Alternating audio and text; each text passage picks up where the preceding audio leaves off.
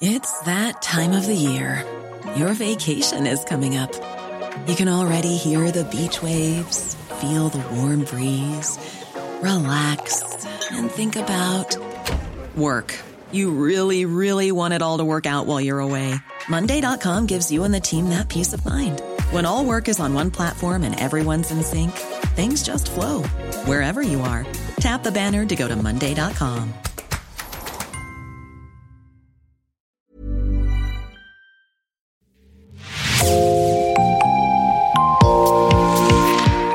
Bonjour et bienvenue dans l'actu dans la poche, le podcast quotidien d'actualité du Grand Sud-Ouest, signé Podcasting. Podcasting, ce sont des entretiens avec des journalistes, des médias indépendants de la région qui sont nos partenaires, mais aussi des séries, des longs reportages et des interviews. Je m'appelle Jean Berthelot de Lagleté et l'épisode du jour vous est présenté par Myrène Garay-Coetchea de l'équipe Podcasting. Aujourd'hui, Podcasting s'intéresse à ces femmes toujours plus nombreuses qui se lancent un défi, ouvrir une librairie et pas n'importe laquelle, une librairie féministe. L'article s'intitule Librairie, les féministes tiennent la boutique. Vous pouvez le lire dans le numéro de janvier du magazine Cosette. Il est accompagné des illustrations drôles de Camille Bess. Et Aurélia Blanc, vous en êtes l'autrice. Bonjour. Bonjour. Vous êtes journaliste à Cosette, vous avez aussi écrit deux livres, Tu seras un homme féministe, mon fils, paru en 2018 aux éditions Marabout, et sa suite logique, Tu seras une mère féministe, en 2022. Alors avant de commencer, est-ce que vous pourriez nous rappeler ce que c'est Cosette? Oui, Cosette, c'est un mensuel féminin et surtout féministe, je dirais. Donc c'est un mensuel qui a été créé en 2009, totalement indépendant, avec peu de pubs et un fort intérêt aussi pour les questions euh, sociales et environnementales. Alors Aurélia Blanc, vous êtes partie d'un curieux constat, alors qu'on ne fait que parler de la crise économique. De nombreuses librairies féministes se sont lancées depuis des ans. Est-ce que vous pourriez nous raconter? Il y a de plus en plus de librairies féministes. Moi, j'ai commencé à faire ce constat tout simplement euh, en l'observant autour de moi. Donc à Paris, j'ai vu que la librairie euh, Un livre et une tasse de thé s'était créée en 2010. Plus récemment, la librairie Majo. Et puis, euh, en suivant un petit peu l'actualité de la vie féministe ici et là en France, je me suis aperçue que d'autres librairies étaient nées, elles aussi féministes, dans le même temps, un petit peu partout en France, euh, à Lyon, euh, bientôt à Bordeaux, Toulouse. Euh, voilà, donc il me semblait qu'il y avait quelque chose de, significatif sur ce plan des, des créations de librairies féministes. Combien ont ouvert à peu près? Euh, moi, j'ai recensé quasiment une dizaine de nouveaux projets donc qui viennent s'ajouter aux quelques librairies féministes qui existaient. Il y en avait déjà euh, quelques-unes à Paris, à Nice. Euh, il existe aussi depuis quelques années des librairies qui ont un vrai rayon féministe. Et là, ce qui est nouveau, je dirais, c'est que ce sont des librairies qui sont pleinement féministes. Elles n'ont pas un rayon, elles sont entièrement féministes. Et donc, moi, j'en ai dénombré, oui, une, une, petite dizaine pour la plupart, ce sont des créations et euh, exceptionnellement, ça peut être des reprises. Après deux ans de, coronavirus, comment est-ce qu'on peut, et puis de crise économique, on l'a dit, comment est-ce qu'on peut expliquer ce, peut-être pas ce boom, mais cette augmentation d'ouverture de librairies féministes?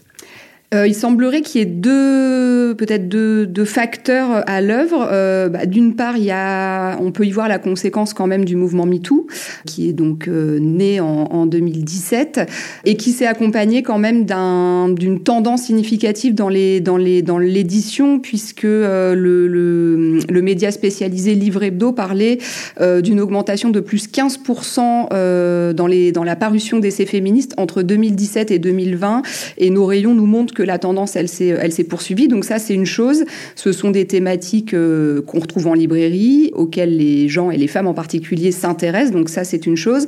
Et à côté de ça, euh, bah, il y a eu la crise sanitaire et qui a été aussi pour un certain nombre de gens l'occasion d'une, remise en question professionnelle ou le moment de se lancer euh, paradoxalement dans un, projet de reconversion ou de création d'entreprise. Et d'ailleurs, le syndicat de la librairie française dit bien que cette tendance à la création de librairies indépendantes, elle s'est euh, accélérée euh, vraiment depuis le Covid. Elle, préexistait, mais elle s'est, euh, elle s'est intensifiée depuis la crise sanitaire. Sometimes I'm frightened when things are the same, but now as we turn a new page, I know that love doesn't age. Let's leave our book by the road. Let all the vines turn the words into stone and write a new novel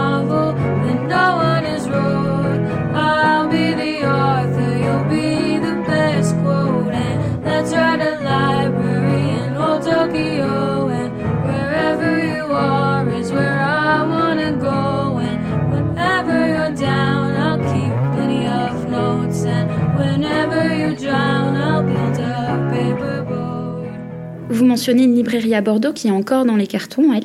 Elle s'appellera l'Inclusive et vous avez échangé avec celle qui porte ce projet. Qui est-elle et pourquoi est-ce qu'elle s'est lancée? Alors, elle s'appelle Ingrid euh, Léonard et elle s'est lancée, enfin, l'idée de ce projet est née euh, durant la crise sanitaire, là aussi. Euh, donc, je pense que c'est pas tout à fait un, hasard, on y revient. Et elle m'expliquait donc qu'elle travaillait depuis 15 ans dans une entreprise de BTP, euh, que la crise sanitaire et le fait qu'elle-même arrivait à l'âge de 50 ans, euh, ça avait été euh, pour elle un, moment de remise en question professionnelle. Euh, c'est quelqu'un qui est une militante féministe, elle, elle est engagée auprès de nous toutes 33, elle lit beaucoup d'ouvrages, enfin, elle a donc voilà, tout ça c'est agrégé et elle a commencé à travailler sur sur ce projet librairie féministe sur lequel elle a bien avancé déjà et donc projet qu'elle espère voilà développer, mener à bien euh, prochainement. Nous toutes 33, qu'est-ce que c'est? C'est la branche euh, bordelaise de, de l'association Nous Toutes, qui est euh, une association féministe nationale qui lutte contre les violences sexistes et sexuelles euh, voilà, dans notre société. Alors cette aspirante libraire, quelles difficultés éventuellement elle, elle a pu rencontrer? Parce qu'elle porte ce projet, mais la librairie n'a pas encore ouvert à Bordeaux ça fait deux ans effectivement qu'elle porte ce projet sans avoir pu encore l'ouvrir. Euh, en fait, elle a deux, deux difficultés. La première, c'est qu'elle est mère célibataire euh, et qu'elle a une fille étudiante encore à charge. Donc, euh, en termes de, de, de, budget et de prise de risque, c'est forcément un, un, frein important. Et l'autre difficulté qu'elle a, c'est sur euh, la difficulté à trouver un, un local commercial qui soit à la fois bien situé dans un quartier euh, vivant, commerçant, où elle soit visible et euh, qui soit à des prix abordables. Et elle m'expliquait que euh, à Bordeaux, les locaux euh, commerciaux sont très chers. Donc ces deux facteurs-là ont, ont, ont, freiné un petit peu le, le, lancement de son projet. Et puis aussi est arrivée la guerre en Ukraine. Et quand euh, la guerre a éclaté, euh, Ingrid a, a décidé de, de, repousser un petit peu le, les, les, échéances de, de, de création et, et d'ouverture parce qu'elle a bien compris très vite que euh, les problématiques d'inflation notamment euh, allaient être un, frein aussi par rapport à, sa clientèle et que voilà ça pouvait être fragilisant pour son projet. Donc euh, donc elle a déjà réuni beaucoup de choses, elle est formée, elle a son business plan, elle a déjà rencontré les banques, mais voilà il lui reste la dernière étape à, franchir pour pouvoir ouvrir ce lieu, l'inclusive à Bordeaux. Quand vous parlez d'inflation, vous, entendez un pouvoir d'achat moindre par rapport aux consommateurs ou bien euh, la crise du papier Vous parlez de la crise du papier? Elle m'a parlé plutôt du pouvoir d'achat euh, des consommateurs et, euh, et, elle avait en tête le fait que ben, les prix augmentant à peu près dans tous les domaines de la vie, la librairie qui est déjà un secteur économique précaire et fragile risquait d'en pâtir. C'est ça qui l'a un petit peu alerté et freiné. La librairie, un secteur euh, fragile, vous en parliez. À Bordeaux, la concurrence va être euh, en plus très très rude. On a Mola qui est la librairie indépendante, elle est gigantesque. On a aussi d'autres petites librairies indépendantes. On a la FNAC. Comment est-ce qu'elle aborde ce sujet, cette libraire? Alors, euh, elle, elle, elle pense surtout à son, sa singularité à elle pour pouvoir faire vivre son lieu, c'est-à-dire qu'elle envisage d'avoir un lieu qui se distingue finalement par sa programmation euh, culturelle, donc qui soit évidemment une librairie, mais comme beaucoup de, de, de ces nouvelles librairies féministes, euh, elle, ce qu'elle veut proposer, c'est avant tout un espace euh, de parole, d'échange, de rencontres, euh, et proposer des choses que ne propose pas forcément la concurrents. Je pense par exemple à des formations féministes, euh, à des groupes de parole de femmes, à des ateliers. Elle souhaiterait aussi euh, exposer des artistes euh, femmes ou LGBT de la ville de Bordeaux, travailler avec des partenaires locaux. Donc moi, ce que j'ai retenu de, mon échange avec elle, c'est que vraiment, elle, voulait proposer quelque chose de singulier et qui lui permette aussi de se distinguer par rapport à une librairie généraliste, indépendante par rapport à la programmation voilà, culturelle et, et, humaine qu'elle qu'elle pourrait proposer.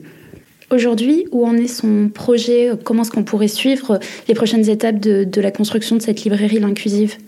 Quand moi je me suis entretenue avec elle, c'était euh, fin 2022 et elle m'avait dit que son, objectif cette année, c'était vraiment de se rapprocher d'institutions et de partenaires locaux pour franchir le dernier pas.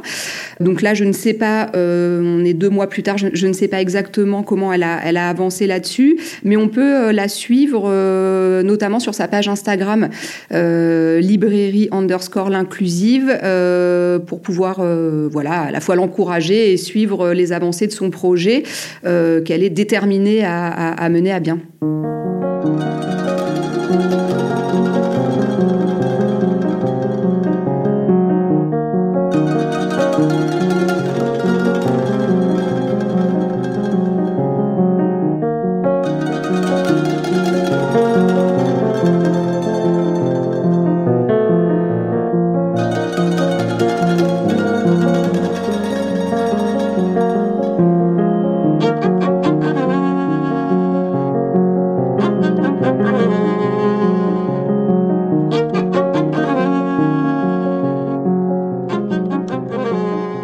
Alors, même quand la librairie est lancée, ça reste une bataille. Vous avez échangé avec celles qui ont lancé une librairie féministe à Toulouse cette fois-ci. Ça s'appelle Au Bonheur des Dames. Comment ça se passe pour elles? Ça se passe euh, bien parce qu'elles ont réussi à créer le, lieu dont elles rêvaient, euh, ce lieu safe euh, de, à la fois de livres mais aussi d'échanges pour les femmes et les, personnes LGBT et minorisées plus largement. donc ça, ça se passe très bien. là où c'est plus difficile, ce qu'elles disaient, c'est que paradoxalement, elles ont une fréquentation en hausse depuis leur création en janvier 2021, donc ça c'est très chouette, mais elles peinent encore à avoir une visibilité, à être identifiées par euh, leur, euh, leur clientèle euh, potentielle. et elles ont lancé un crowdfunding à l'automne 2022, tout simplement parce qu'elles ont des problèmes de trésorerie. Elles ne se versent pas encore de salaire, voilà, près de deux ans après la création de leur librairie. Donc ce crowdfunding a plutôt bien marché. Elles ont récolté un peu plus de 6 000 euros, ce qui correspondait à, leur deuxième palier sur quatre ou cinq, je crois. donc ça, ça va leur permettre de, de renforcer leur trésorerie et d'appréhender la l'avenir euh, un petit peu plus euh, sereinement, mais elles sont confrontées euh, aux problématiques qui sont communes à, beaucoup de, librairies, de jeunes librairies indépendantes, qui est celle des, des, marges en fait. Les marges des libraires sont très faibles et elles doivent faire des pieds et des mains, elles ont une amplitude horaire très importante. Elles souffrent aussi, me disait-elle, du fait qu'elles sont un petit peu éloignées géographiquement bah, de Paris notamment. Pour faire venir des auteurs, des autrices, c'est parfois un petit peu plus compliqué surtout quand on n'a pas la trésorerie pour derrière euh, payer l'hébergement, etc. Mais euh, elles aussi, elles sont euh, hyper impliquées, hyper déterminées, donc, donc leur librairie vit. Il faut maintenant qu'elles arrivent à, pérenniser la dimension financière. Vous parliez justement de, de, deux ans sans arriver à avoir un, salaire voilà propre à soi. Est-ce que c'est normal? Est-ce que c'est courant dans ce, dans ce secteur des librairies? Pour ce que j'en ai vu, c'est relativement courant, en tout cas dans ces projets de création de librairies. Moi, j'ai quand même vu plusieurs créatrices de librairies euh, qui avaient intégré ça dès le départ à leur business plan. Et comme elles étaient euh, dans un projet de reconversion, elles avaient euh, mis à profit leurs allocations euh, chômage. Donc elles avaient, elles avaient intégré ça en fait dès, le départ. C'est pas le cas de toutes. Il y a certaines euh, librairies, je pense par exemple à un livre et une tasse de thé, avait, qui avaient fait le choix dès le départ de salarier euh, tout le monde, enfin de verser un salaire en tout cas. Euh, mais pour beaucoup, oui, il n'y a pas, il a pas nécessairement de revenus pour tout le monde, notamment pour les gérantes dès le départ et, ça c'est souvent intégré au business plan.